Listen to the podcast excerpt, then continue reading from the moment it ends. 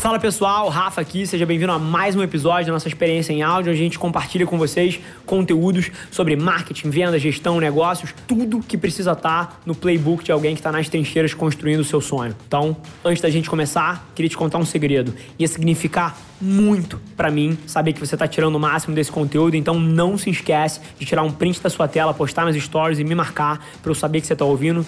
Quem já me mandou alguma mensagem, já me mandou algum direct, sabe que eu respondo pessoalmente todas as mensagens. E agora, sem enrolação, vamos para o episódio de hoje.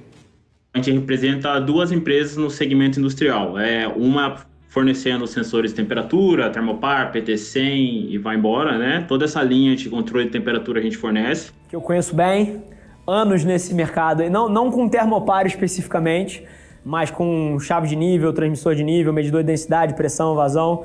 Temperatura a gente não trabalhava, mas já, já fiz muito projeto que tinha termopar no meio do pacote. Se bobear, já até comprei coisa de vocês aí. não duvido não. É uma empresa nacional, tá? A gente, vamos lá, a gente tem um top player no mercado, só que o custo dele e tudo mais é um, é um negócio muito acima da realidade de um monte de empresa. A gente entra com uma segunda opção para quem está comprando aí com melhor custo-benefício e atendendo tão bem quanto o primeiro colocado, vamos pensar assim. Qual é o nome da empresa? Eu já eu jogo no site aqui e vou dando uma olhada. O nome da minha empresa é Data, tá? E a gente representa a Sanrelo, tá bom? Ela é uma, enfim, ela é uma empresa lá no de Blumenau, e ela tem uma filial aqui em Sorocaba, que é pertinho da gente. Então, putz, quando eles vieram para cá, para Sorocaba, falaram assim: ó, a gente vai entrar com tudo em São Paulo, no estado de São Paulo.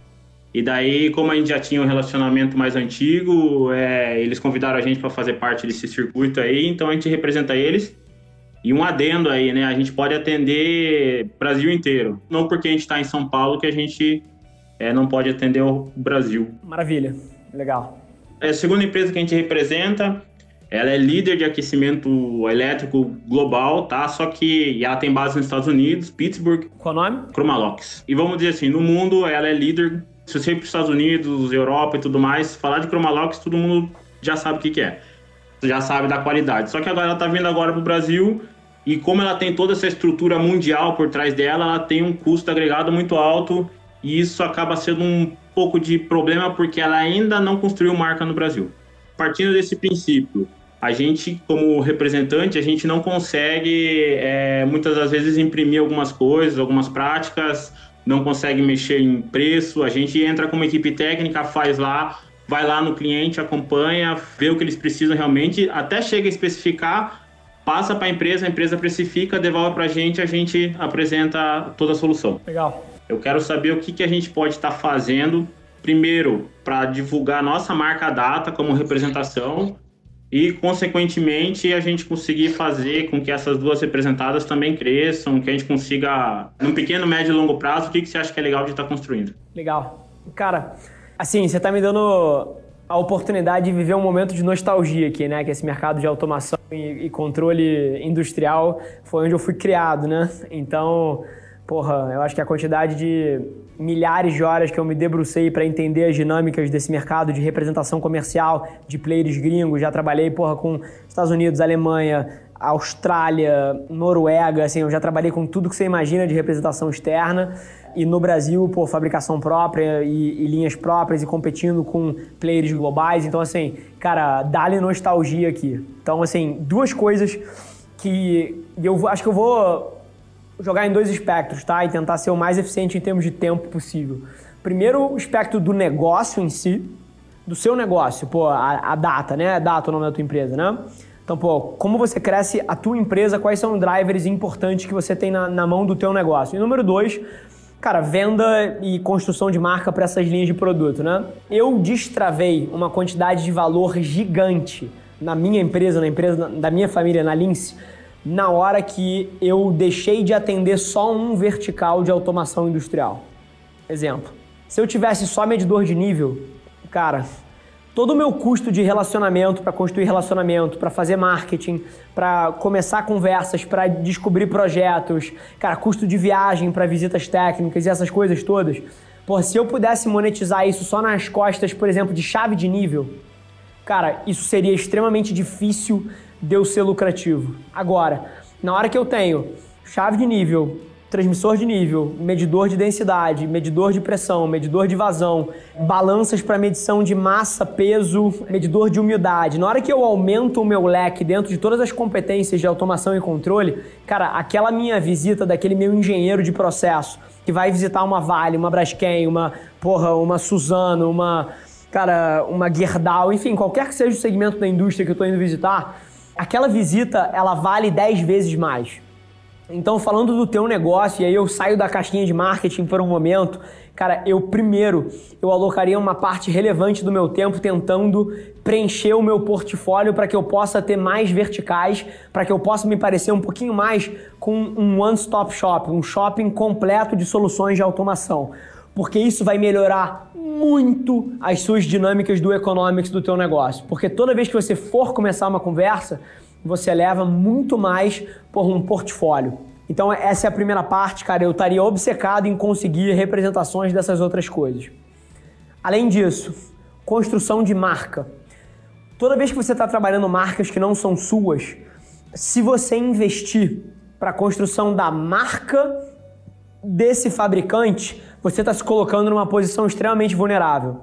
Porque o cara, ele fale, o cara ele, sei lá, decide abrir uma filial no Brasil, o cara cancela o contrato com você porque vocês discutiram em cima de um, de um projeto, assim, tem várias coisas. Então a construção de marca ela precisa se dar inteira em cima da sua empresa. E como você não tem o produto, você precisa trabalhar outros atributos. Você não pode trabalhar o atributo produto. Cara, o que, que você pode ter? Cara, pós-venda, qualidade do serviço. Então, assim, eu teria todo esse portfólio de produtos anexado em você, mas a construção da sua marca seria inteira na qualidade porra, do startup que você faz, na qualidade do pós-venda que você tem. Então, eu construiria a marca da sua empresa acima da marca de todos os outros produtos, porque qualquer outra coisa vai te deixar extremamente vulnerável. Isso não significa que você não possa construir a marca desses outros fabricantes, mas eles têm que botar o dinheiro nisso. Então não pode ser você pagando para construir a marca, porra, dessa empresa gringa. Tem que ser essa empresa gringa metendo dinheiro no Brasil em iniciativas de marketing, sejam eventos, seja produção de conteúdo, seja o que quer que seja, mas ela precisa vir com os dólares por trás. A sua marca você precisa construir de uma forma autônoma e desatrelada do produto. É assim, a data, ela é foda em pós-venda, ela faz um puta serviço, os caras são sempre presentes em detrimento de qual seja o equipamento que você está vendendo. Então, em termos de estratégia de marca, é um pouco por aí. E aí, cara, eu focaria a minha energia inteira em três plataformas para contar essa história: áudio, LinkedIn e TikTok. Essas três. E aí, curioso como essas três jogariam, tá? O Zencast é uma plataforma gratuita que, cara, como se fosse esse link do Google Meet, onde a pessoa entra, você aperta um botão, você está gravando aquele áudio inteiro. Porra, assim que termina, você aperta terminar de gravar e ele exporta aquele áudio. E, cara, eu estaria convidando todos os gerentes de manutenção, gerentes de instrumentação, gerentes porra, de processo dessas empresas com quem você trabalha para participar desse teu podcast que fala de automação industrial através do Zencast. Você não precisa porra, tá do lado dos caras, você não precisa de uma sala de gravação, é um link igual a esse. A única coisa que você precisa é uma boa conexão. E eu tiraria do chão amanhã um podcast sobre automação industrial, sobre instrumentação, convidando esses caras para bater um papo rápido de 30 minutos sobre os desafios do dia a dia, sobre coisas interessantes que eles estão fazendo. Isso seria uma plataforma gigante para você construir a marca da sua empresa, gigante. Então, primeiro ponto é esse. LinkedIn. No LinkedIn, eu pegaria esse, esse conteúdo em áudio e eu desdobraria isso em conteúdos menores na sua marca, porra, na data, beleza, mas na marca do Cláudio, né? Então o Cláudio documentando ali, porra, cara, essa semana sentei com o gerente de manutenção da Vale Tubarão aqui, porra, sentei com o gerente de processos da Eldorado, é, ou então do Clabin Puma, sei lá, eu, eu conheço real as operações, né? Então eu sei o nome das unidades de produção. E aí, cara, eu contaria essa história no LinkedIn para trazer visibilidade, em texto mesmo. Cara, desde uma montagem, tira uma selfie com o cara ao longo do negócio, uma foto da tela aqui, usa isso como foto. Eu contaria essa história desse seu podcast nas redes sociais, fazendo convites para as pessoas ouvirem. e eu teria uma estratégia muito sólida de LinkedIn, de você sendo visto perto dessas pessoas, trazendo essas pessoas para dar um ponto de vista. Isso é uma estratégia excelente de LinkedIn. Eu não falaria do seu produto no LinkedIn. Ah, olha só o meu termopar, como ele é bom. Foda-se, ninguém quer ver isso. Agora, um bate-papo entre dois especialistas de automação e instrumentação, muita gente quer ver.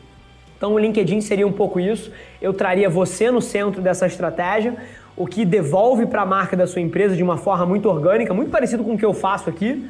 E aí, antes de entrar em TikTok, todas as visitas técnicas que o seu time está fazendo, que você está fazendo, cara, eu tiraria selfies nas plantas, selfies na entrada das portarias, contando, pô, tô aqui não sei aonde, tô aqui não sei aonde, e documentaria essa jornada pelo LinkedIn ali de uma forma muito natural, mostrando que você é um cara presente, que o seu time é presente. E número dois, cara, eu sem dúvida nenhuma faria vídeos de TikTok dando dicas de automação industrial, desde programação de automação até pô, instalação de termopar, instalação de outros equipamentos, cara, dentro de um modelo muito dinâmico, tipo, cara, tá com um problema aqui não sei aonde, três passos para se resolver o problema no chute de descarga. Passo um, faça isso. Passo dois, faça aquilo. Passo três. Sim, vídeos muito dinâmicos no TikTok. Você não precisa ter centenas de milhares de seguidores Talvez você precise dos 700 gerentes de manutenção que existem aí, na, aí, fora no Brasil. E se esses 700 gerentes, porra, seguissem a tua página, isso já seria fantástico para você. Mas eu com certeza produziria conteúdo no TikTok. É uma plataforma que tem uma. Eu falo de temas extremamente técnicos lá dentro, de gestão, de liderança e etc. E, cara, eu tô com 40 mil pessoas já na página. Então, eu com certeza faria o combo aí tiraria um podcast no chão para ontem, usando o Zencast para gravar e o Anchor é para distribuir em todos. No LinkedIn, cara, eu contaria essa história focada em conteúdo, focado nos papos que você está tendo com essas pessoas nos podcasts e nas suas visitas nas plantas. E eu faria como terceira prioridade aí, eu teria algum foco em TikTok também, porque é uma plataforma que está explodindo e você não tem por que não se aproveitar dessa oportunidade. Então acho que seriam três coisas que eu tiraria do chão para ontem aí e que eu tenho certeza que construiriam a tua marca. Mas tudo isso lembrando dos dois primeiros pilares que eu falei. Número um, aumentar o teu portfólio de soluções para que o teu economics, na hora que você vai fazer uma visita, melhore. Não seja vender um termopar, mas seja vender termopar, chave de nível, medidor de densidade, pressão, vazão, temperatura e todas as outras grandezas físicas. E número dois, eu teria um foco grande na construção da sua marca, da sua empresa e não na marca das empresas que você representa, porque isso seria uma vulnerabilidade gigante para o teu negócio aí no médio prazo. Puta, show de bola. Eu trago uma experiência muito grande com resolução de problemas. 8D, enfim, você também já deve estar cansado de escutar isso daí.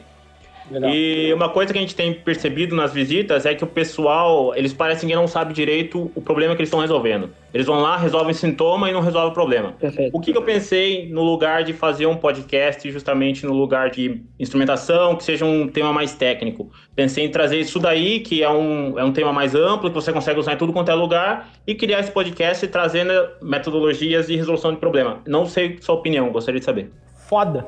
Eu acho sensacional Inclusive, por exemplo, não necessariamente o seu podcast, e eu dei um exemplo aqui, mas ele não precisa ser do seu nicho específico, né?